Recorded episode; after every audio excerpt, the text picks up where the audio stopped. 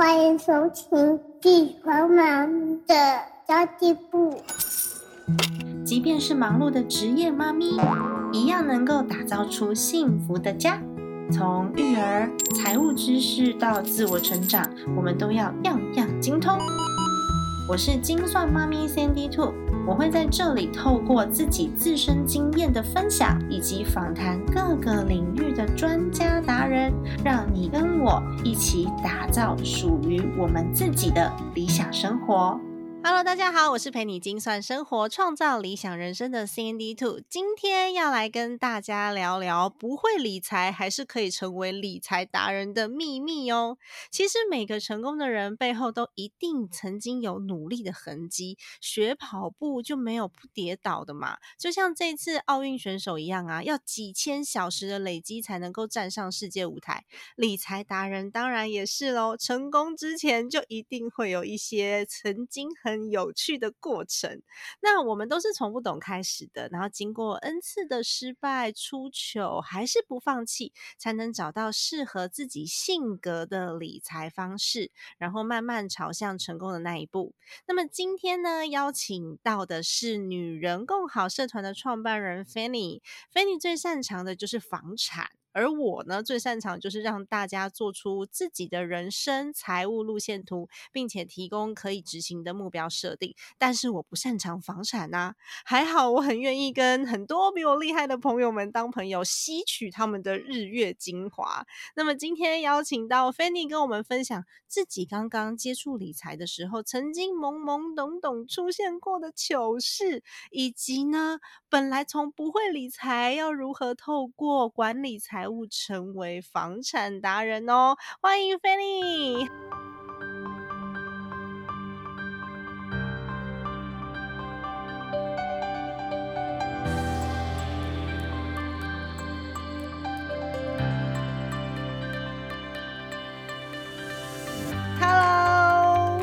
Hello，Hello，Sandy，然后 Hello，各位听众，大家好，我是 Fanny。那我是聪明理财。女人共好的创办人是对，然后也是一个八岁儿呃小孩的妈妈，这样没错，我们都就跟你一样有一个 儿子。对呀，菲尼创的社团还蛮厉害的耶，聪明理财女人共好这个社团总共有大概两万五千多个女孩子在里面，大部分人也都是妈妈。社团就只限呃只限女生加入。哦，了解。所以里面大致上都在聊一些什么事情啊？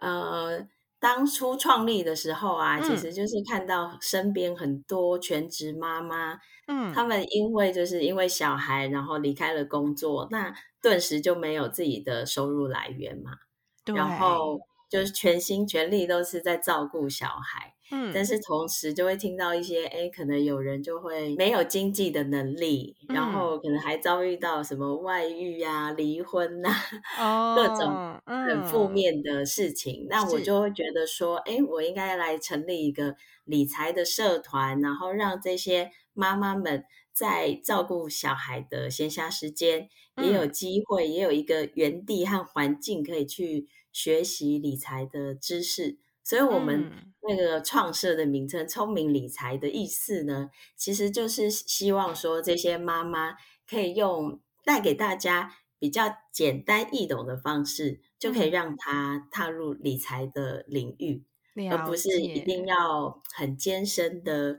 理论啊，或看很难的线图啊，对对对，嗯，没错，哎，我觉得你的理念跟我非常非常的像，哎，但是我们的妈妈族群好像有一点不不太一样，像我自己的我自己的听众朋友的族群，可能小朋友的年纪都可能在呃国小国小这个区间左右，从幼稚园到国中这个区间是我听众朋友的年纪，然后你那边的听众朋友们的年龄层稍微再大一。点点，但是其实是部分有重复的，我觉得还蛮蛮好的，因为我们理念相同嘛。其实我跟 Fanny 的认识呢，是另外一位朋友。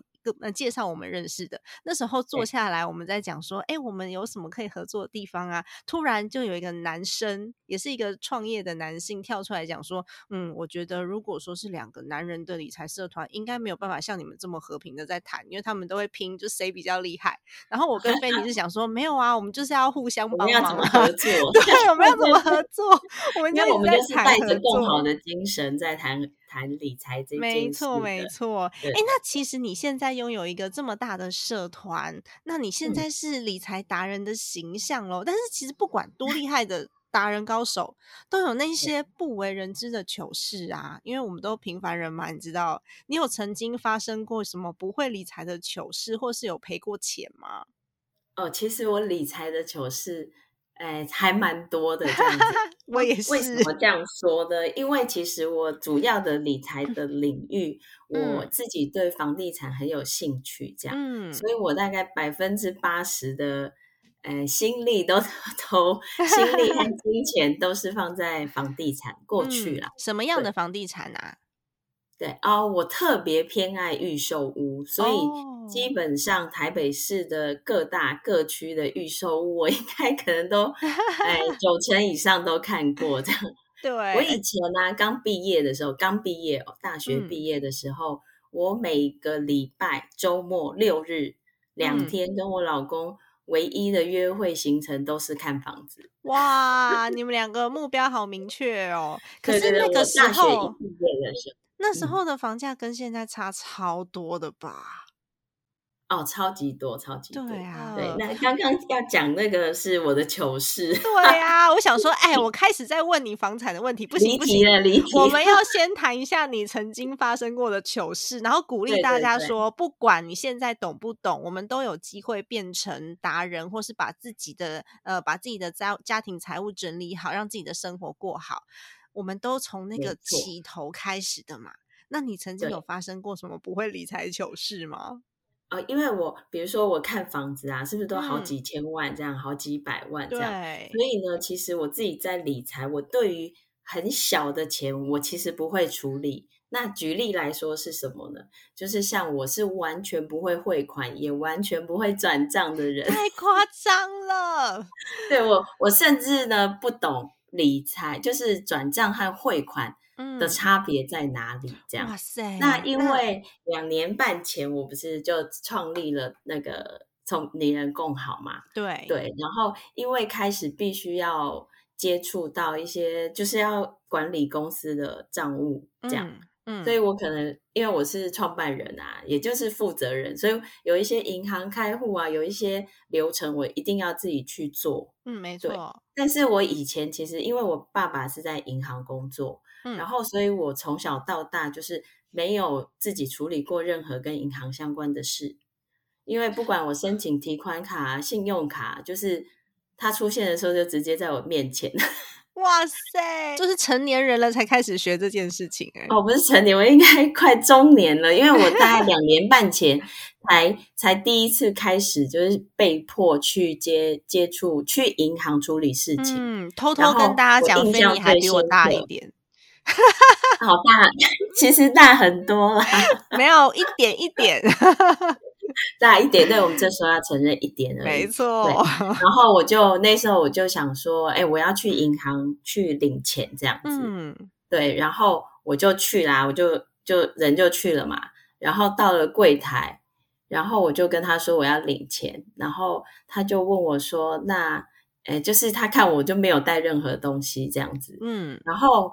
他他一脸疑惑，我也一脸疑惑，因为我想说，我就是要来领钱，但是呢，我就没有带身份证，嗯，也没有带存折，也没有带印章。那你怎么领钱？哎，我不知道，因为 我就没有去银行领过钱，所以我那时候天真的以为，就是我本人亲自到银行。然后站在他前面，我就可以领出我。但是他还是不知道你是谁啊，因为你没有带身份证啊。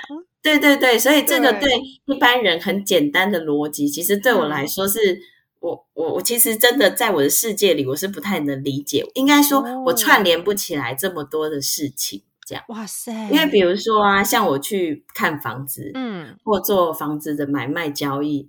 基本上啊，我就是看好、选好、价钱谈好，然后剩下所有签约流程、然后款项的处理，全部我老公处理。哇，超好！所以其实我自己，我自己很少很少，几乎没有啦，自己去需要我要去转账啊，或去汇款。嗯，然后其实我以前的工作，可能大家说出来以后，大家更不相信我居然不会汇款和转账。对我以前就是是在露天拍卖工作。哇塞，那你对，然后我是就是露天拍卖创战的第一批的员工，所以那时候我们在公司。里面啊，每天下午就是一直团购嘛，因为因为就是做做做购物的社团嘛，对。对，然后就一直团购，然后因为那时候团购就是都会有一个发起人或助理或什么，那大家就会哎，只要跟他登记就好，也不用自己汇款，嗯，对，然后所以我几乎在比如说在工作的场合，或在我自己家里，或在我自己的家庭，其实其实就是那些事都有人代劳。哦，哎，那变成我自己都没有啦，都没有 机会去处理。对对对对，然后然后我那一次就是就是就是在柜台，然后什么都没有，然后我就我就还很，因为那时候其实我没有反应过来，对，所以我就在柜台前面说：“哎，我以为我本人来就可以。”然后我讲出这一句以后，旁边一整排，我记得印象很深刻，其他四位行员就。同时转过头看看你，对。那现在回想起来，我就觉得当时自己很像强盗，有没有？就是什么都没带，然后就站在柜台前面说 这样。对对对对，可是这个对别人来说，可能这好像就是生活常识嘛。呃，对。但是对我来说，其实很难理解。所以那时候其实。我还蛮挫折，我想说啊，我我我是 我创了一个理财社团，结果我居然把这件这么简单的事情都搞不懂，这样子。但是其实创社团你不一定要是专家，你只要把所有的专家都扣在同一个社团里面就可以了啊。那你自己就是其中一个专家，例如说你是一个很成功的房产达人嘛，所以你老公负责签约，你负责在前面看房，哎，这其实也蛮厉害的耶。你要你要下对判断才行。合作的，没 错，你要下对判断啊，然后事务性的东西就交给老公来负责了。但其其实菲尼的老公也是一个非常非常成功的一个，算是算是高阶主管吧。他在电子业。对啊，他在电子业高阶，现在算主管啦，还不算太高阶。对，也还算是不错的一个对象啦。就是他可以帮你，让你让你无后顾之忧的，然后先去创一个社团，然后再帮你处理后面的这些小杂事。这超幸福的女人呢，大家都想要这种老公。其实以前哈，以前 都以前不会特别觉得哎，然后就是因为自己开始创业，然后接触很多事情。因为其实，在创业的过程中，很多的杂事你必须要自己处理。没错，对。那比如说，在创业，我我也不能把所有杂事都丢给我老公，因为是我自己要创业。嗯，其实他很不喜欢我创业。对。哦，他为什么不喜欢你创业？他觉得你太忙吗？因为他觉得这样就不会顾到小孩。不会，你还是会顾小孩的啦。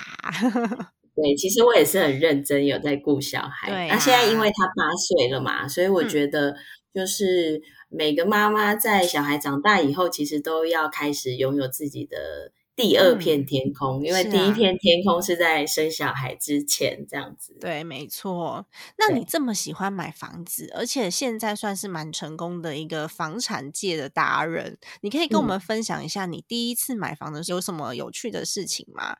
因为其实大家都是买第一间房的时候最紧张，买第一间房的时候都会不知所措。你有发生过什么比较有趣的事情，轻松的跟我们分享？还是 还是对我们该如何去？我们该如何去看？待我第一次买房，就是我大学一毕业，第一个目标就是要买一间房子嘛。然后，所以那时候我就是很认真，每个月和我老公就是强迫他跟我一起储蓄，这样我们两个人每个月就存四万块。然后大概在第四年的时候，对，第四年的时候我们就刚好存到了两百，嗯，对，差不多两百万。然后我们那时候就。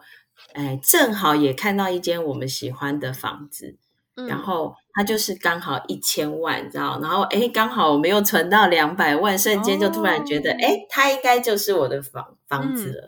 对，然后我们哎，是预售屋。那我们这四年就是从开始存钱到买到房子，其实中间一直都在看屋。嗯，对。那你说那些有趣的经验啊，现在回想起来可能还蛮有趣的，但是在当下就是你知道那时候两个刚大学毕业的人，都是经验换来的。然后走进去呢，都还没走进去，他在门口就问你说。请问你要找多大的房子？嗯，然后请问你有多少预算？其实那些代销小姐啊，其实她根本就不想要让你进去看，对，因为看你好像就是不会买的样子。对对对，然后我们就碰过很多壁啊，然后后来我我自己也学聪明了，我就把这些问题的答案先准备好。哇，好 认真哦！不管我到底是要买什么多少钱的房子，或我有没有钱，嗯，我就会先看他这个建案，比如说他卖四十平的，嗯，对，那我就会说，哎，我要看四十平左右的房子，哦，对，然后就就会说，对你，你，你，其实你在看房子之前，在看每个建案之前，我就知道我自己要先做功课，我要知道它大概的价位，它大概的平数嘛，嗯，那这样人家。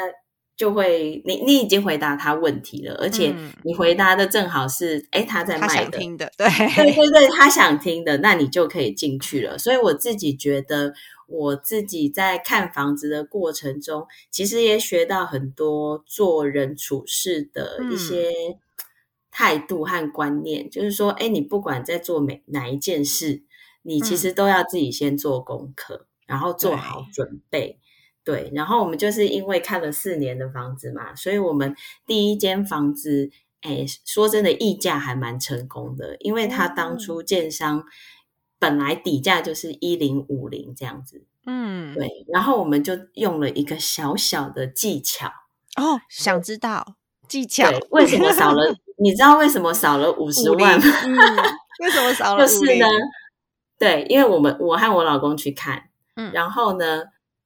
那因为我们想要试探价钱，所以我们就又派了我当初的，诶应该说我现在的公婆也去看，但是我们假装是两组不同的客户。哦，了解。对，然后我去看的时候，他就跟我说：“哦，只剩一间，整个建案只剩最后一间，然后是八楼这样。”对。可是隔一天我公婆去看的时候，哎，整个建案居然又多出了另外一间是顶楼的房子。怎么会？对，因为他们可能觉得我们没有那个财力，嗯，因为顶楼通常是最贵的哦。对，所以他就他就连顶楼他都不跟你讲，他有那一户这样子，嗯。然后就是因为这样子的一个插曲，我们最后是用八楼的价钱买到顶楼的那一户。哇，那 差蛮多大概差了楼层差大概差了五十万这样子。对，嗯，对对对。然后因为他最后其实真的就剩这两户。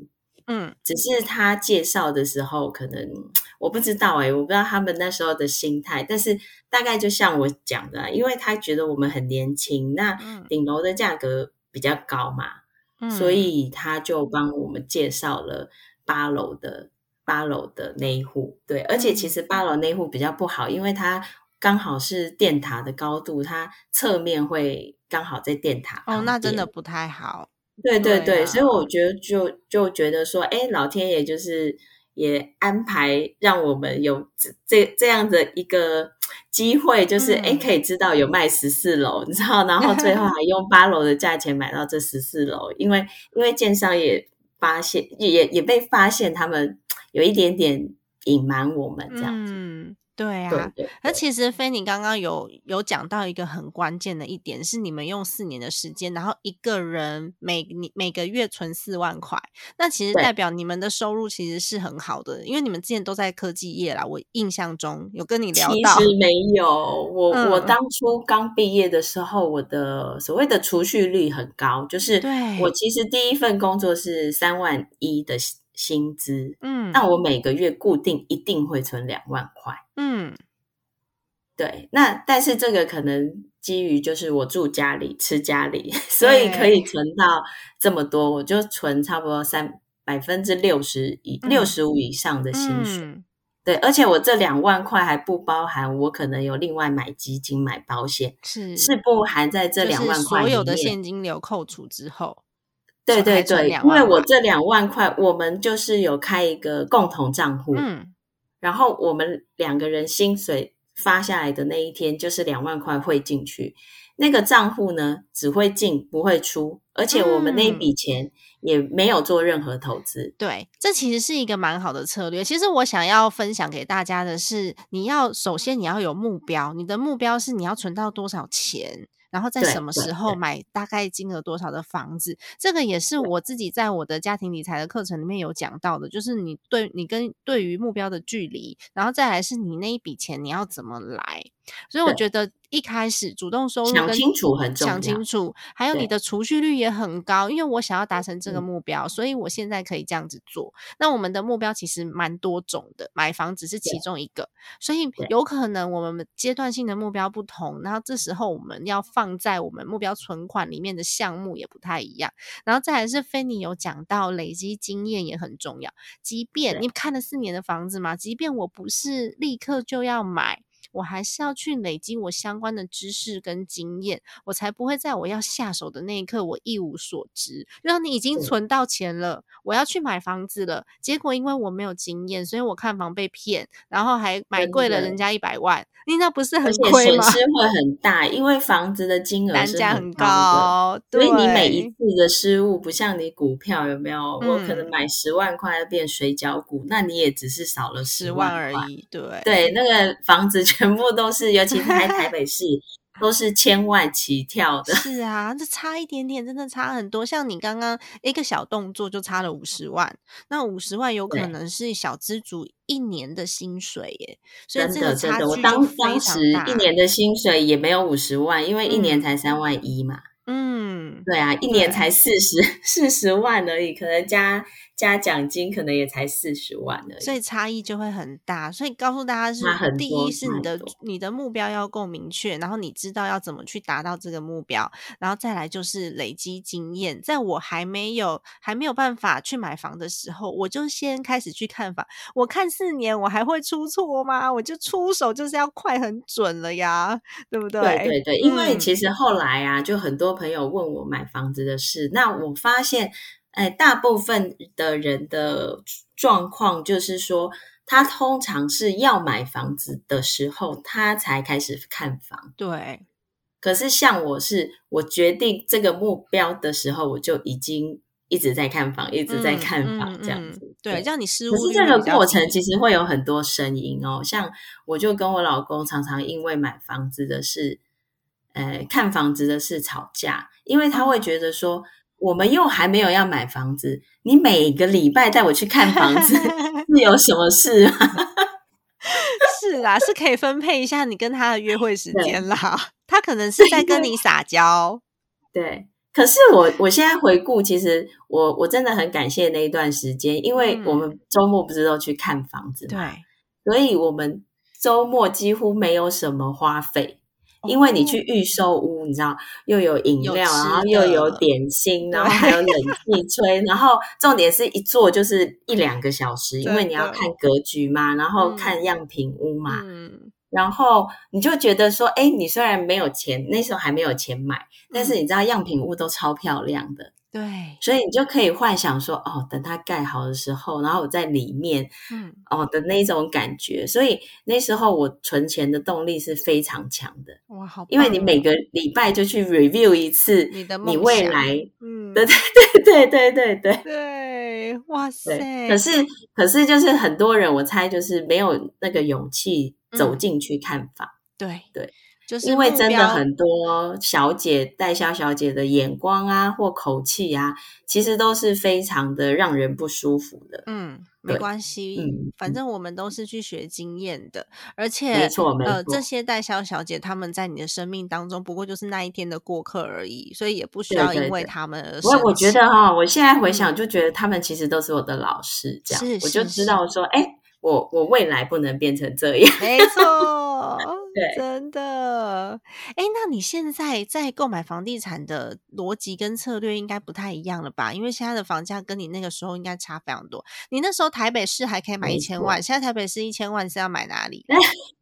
现在台北市只能买，诶，可能淡水可能都要超过一千万。对呀，所以就很现在我大概在五六年前，因为那时候房市就已经开始有一点点动摇了。嗯，然后你知道那时候房价在最高要转弱的时候，你猜猜看，我第一件做的事是什么？要转弱的时候，我不知道哎。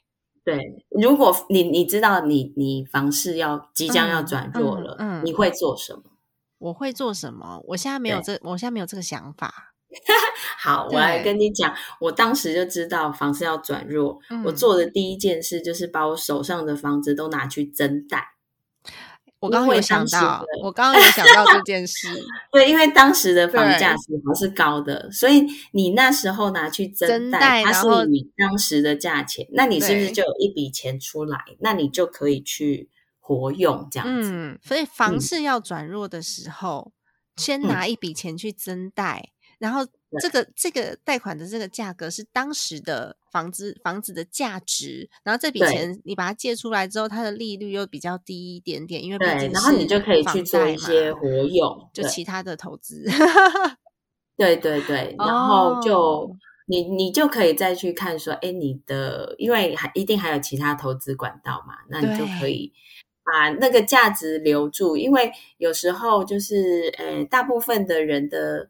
的观念是我有钱就还房贷，然后像我的观念就是我我我这辈子几乎没有还过房贷。嗯，对，这个大概也是我很特别的一个做法，就是我我都会把现金留在身上，然后去做利用或去做投资或去做资产分配。嗯，对我不会把我赚来的钱拿去还房贷，所以我跟银行的关系就很好，因为我很爱借钱，借钱的人。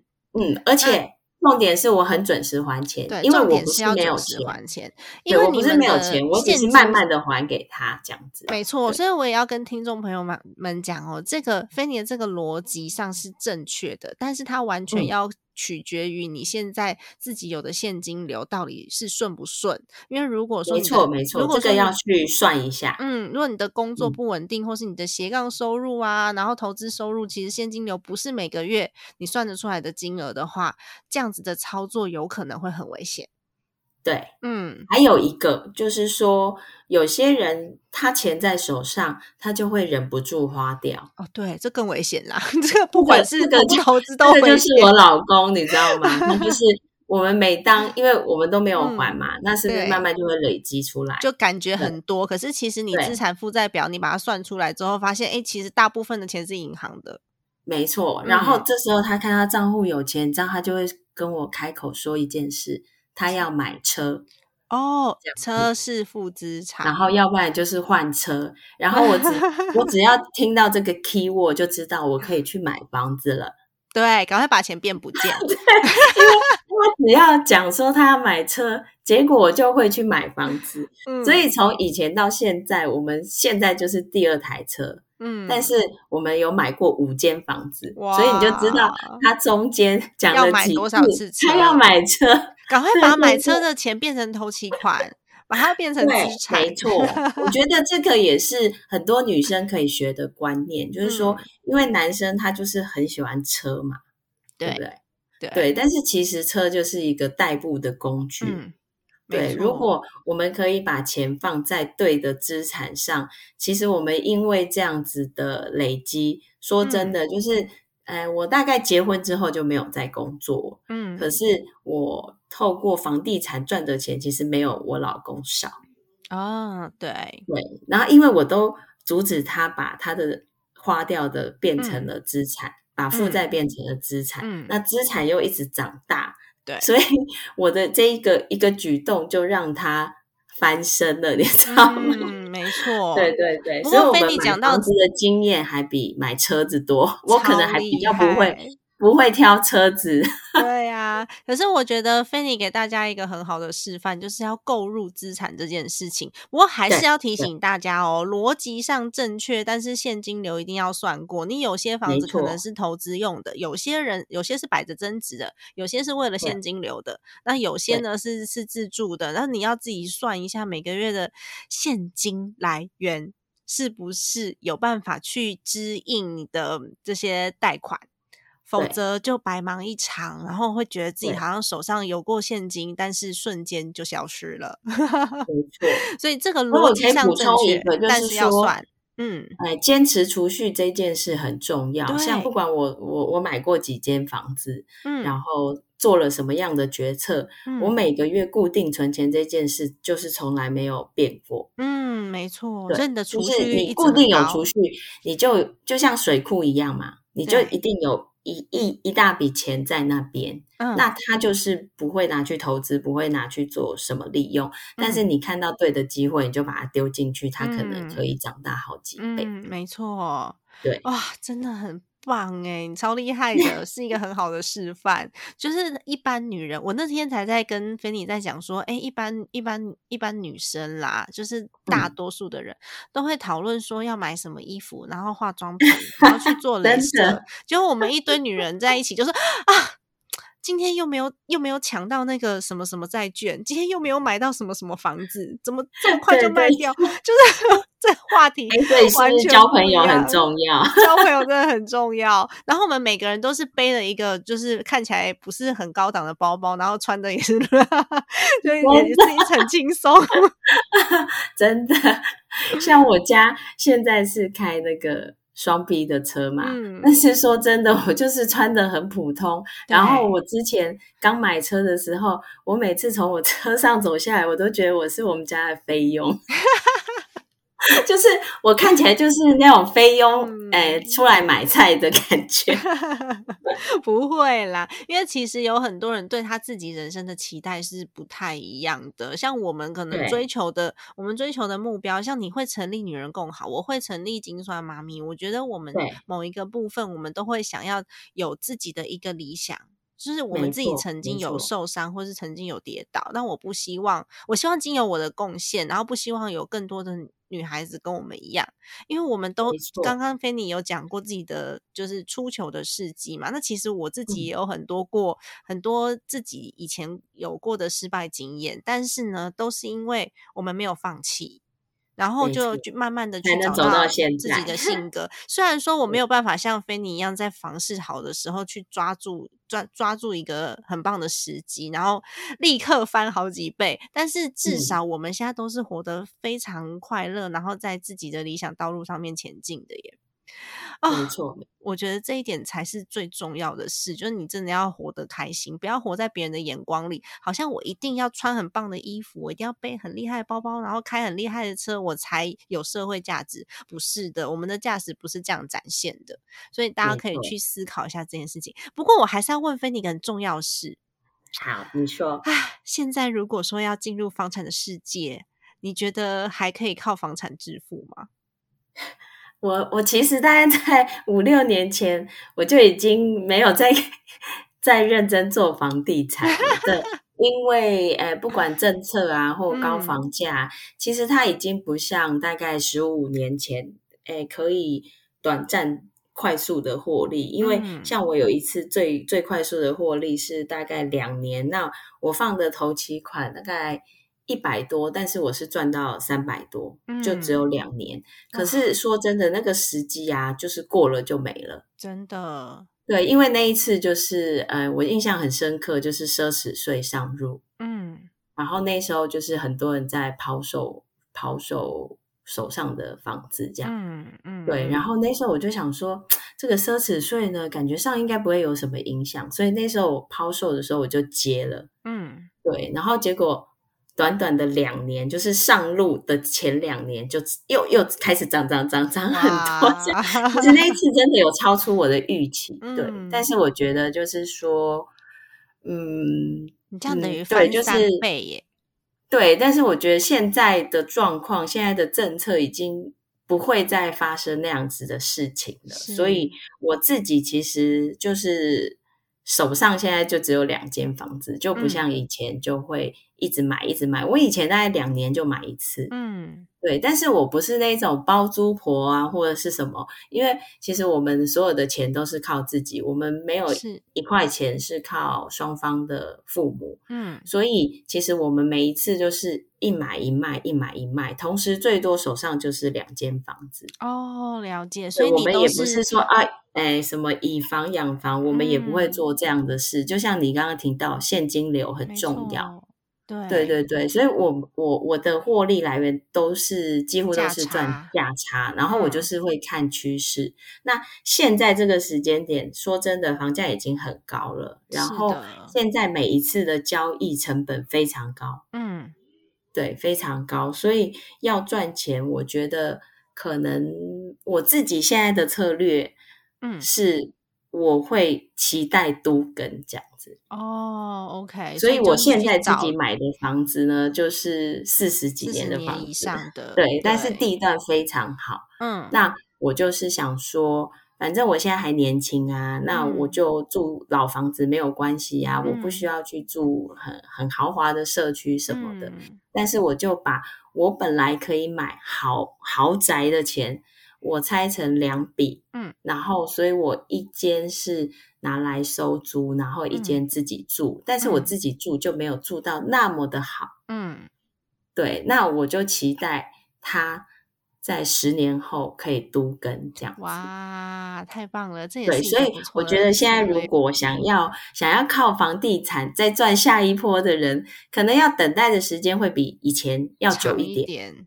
对，然后你可能就是要选对选选好的 location 这样。我现在手上的两间房子，我当初买的条件很明确，就只目标只有一个，就是双捷运。嗯，所以我现在手上的一间套房和我自己住的都是在双捷运。嗯，你知道吗？因为我有一个先天的优势，是我公公婆婆家已经也是四五年四五十年了，它就是双捷运。哦，这个就很好。对，虽然说房子不大，但是我觉得那个地方非常的可期。但是都跟已经已经喊了超过十年以上了，还是没有办法，还是就在就是。Pending 在那边，所以其实我觉得有时候年轻人就想一想，还是要靠自己，因为那就那一间房子，我们有这么多的兄弟姐妹，就以前人生比较多嘛，所以我 我我我我先生他们家其实是有蛮多兄弟姐妹的，所以就算是这样，我还是很鼓励大家，就是不要把长辈留下来的的东西当成是理所当然的，我们再怎么样都是要。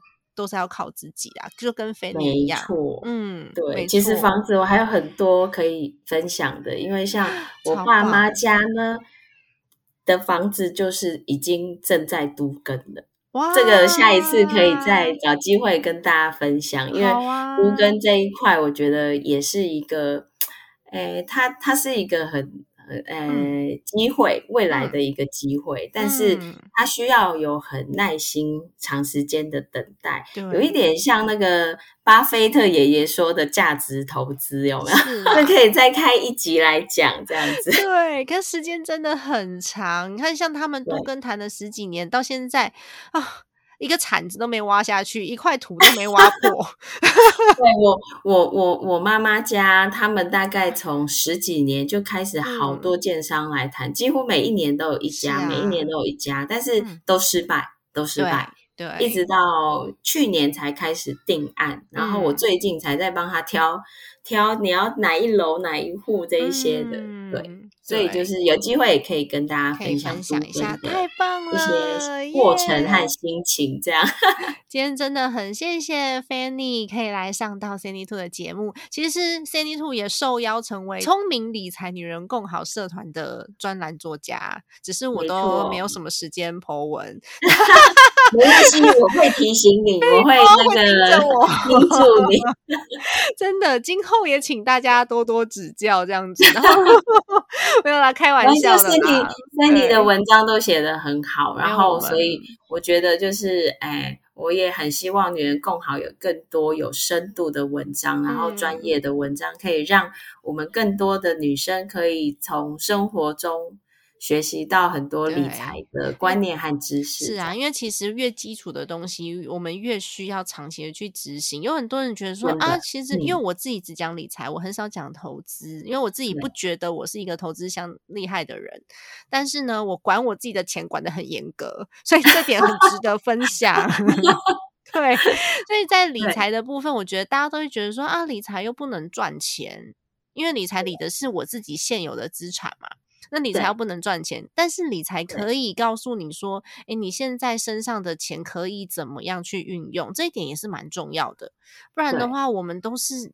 都都是一直在一直在花钱，甚至有的人觉得，哎，我只要靠投资我就可以致富了。其实不是哦，如果你你越是靠想要靠投资致富的人，你越要管好你现在的现金流，不然像刚刚菲尼讲的那个策略，你要是没有理财观念的人下去做，你是没有办法执行的，没有办法执行，而且立刻就翻船了。真的，对呀，所以其实都非常的每一个环节都非常重要耶！真的太感谢菲尼了。那如果大家想要去 Facebook 上面搜寻“聪明理财女人共好”社团的话，现在就可以 key 到你的 Facebook 里面去“聪明理财女人共好”，然后去看一下菲尼他们分享的一些文章跟观念。其实我觉得都可以多面多面向的去摄取，因为其实理财知识不只是一种。那有可能你会找到一种是适合你的，那也许我不是我我的方法不适合你，那有其他的专家的方法适合你喽。那么今天的节目就先到这边结束啦。如果你觉得今天的节目内容还不错的话呢，请你帮我按下一个五星好评，让这集节目可以持续被推播到排行榜上面去，被更多的人看见。哇，现在做节目非常的竞争呐，要靠 大家的键盘来帮忙了，不然的话真的是哦，好多好多。专家达人在线上，不过这也是一个很好的社会现象，就代表说越来越多人重视这件事情的。没错，嗯，好的。那么家庭理财就是为了让生活无虞，分享这期节目，让更多的朋友透过空中打造属于自己幸福的家。我们下一集再见，拜拜，拜拜。